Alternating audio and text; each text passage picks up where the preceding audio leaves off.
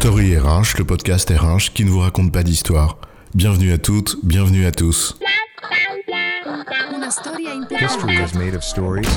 Dans cet épisode, nous allons chercher les clés pour développer une culture de la pédagogie. Ouais, ça va, hein, expliquer, c'est du temps. Et le temps, eh ben, c'est de l'argent, donc pas de temps à perdre à expliquer. Nous, ici, on décide et on agit, vite fait, bien fait. Alors, il n'y a pas à tortiller, point barre, pas le temps de faire le point, tout le monde à la barre. Certes, ça peut se comprendre en temps de crise, quand l'urgence prime sur tout parce qu'on n'a pas le choix. Mais si cette posture est une habitude, on fonce, oui, mais plutôt dans le mur. Pour être efficace, c'est-à-dire prendre les bonnes décisions, encore faut-il comprendre. Et c'est dans les liens que se trouvent les clés, mais encore faut-il qu'on nous donne les moyens de les comprendre. D'où la nécessaire pédagogie. Et c'est avant tout une affaire de culture. Alors la culture de la pédagogie, c'est quoi l'histoire? Avant de commencer, rappelons que la pédagogie est l'affaire de tous. La direction de l'entreprise, la fonction RH, mais aussi le manager d'une équipe ou le chef de projet. Et même chaque collaborateur ou contributeur. Expliquer ce que l'on fait, pourquoi on le fait, prendre le temps de partager son savoir, ses convictions, et les impacts de son activité sur le reste de l'entreprise, eh bien c'est clé pour fluidifier la coopération entre tous les membres d'une équipe ou d'un projet. Cela suppose donc de ne pas s'arrêter à la construction du projet ou à la réalisation de tâches, mais bien de porter le sens en donnant les moyens à chacun et chacune de le comprendre. Et cet exercice, aussi complet que complexe, vient parfois chambouler notre culture, notre manière de faire et surtout nos habitudes bien ancrées. Alors, si la liste de ce qu'il faut réunir pour créer des conditions favorables à une culture de la pédagogie est certainement très longue, on va souligner quatre points qui nous paraissent incontournables. D'abord, la transparence. Pour comprendre, il faut d'abord apprendre, et pour apprendre, il faut au moins être informé. Bah, c'est évident, non? Ouais, mais pas tant que ça en vérité, dans des entreprises où l'on n'aime pas le risque, habitué au contrôle, aux cloisons étanches et parfois à la langue de bois du politiquement correct.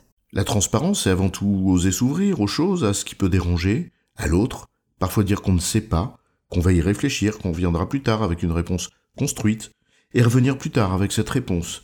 Sinon, bien sûr, ce n'était pas de la transparence, mais un mensonge. En un mot, il s'agit de faire un pari, celui de l'intelligence des gens. Le deuxième thème, que vient bousculer la culture de la pédagogie, c'est la nécessité d'adopter une vision d'ensemble. À force d'avoir les yeux rivés sur le chemin, ses bosses et ses crevasses, plutôt que sur l'horizon et la destination, eh bien on oublie vite de resituer notre voyage dans le paysage. Et alors, on perd le fil de l'histoire.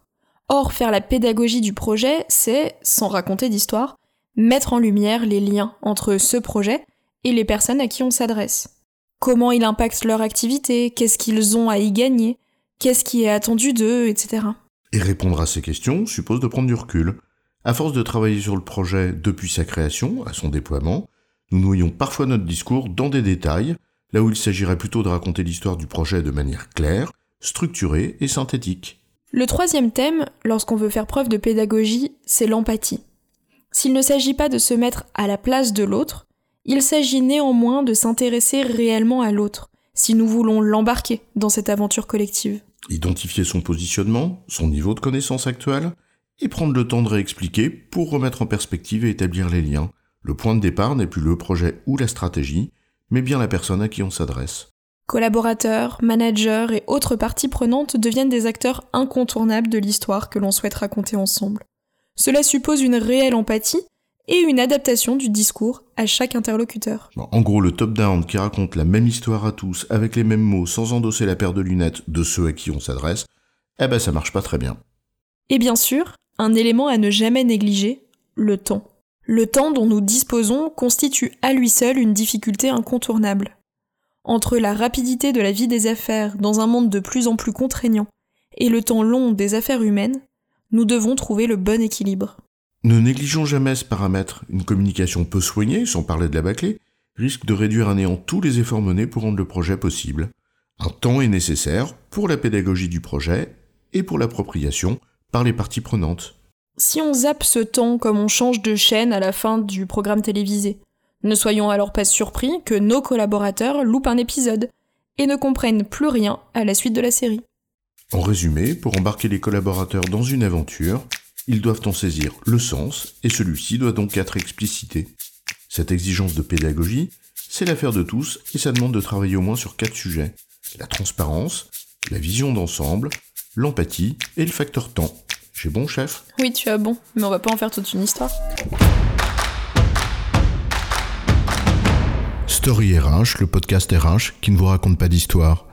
Retrouvez tous les épisodes sur storyrh.fr.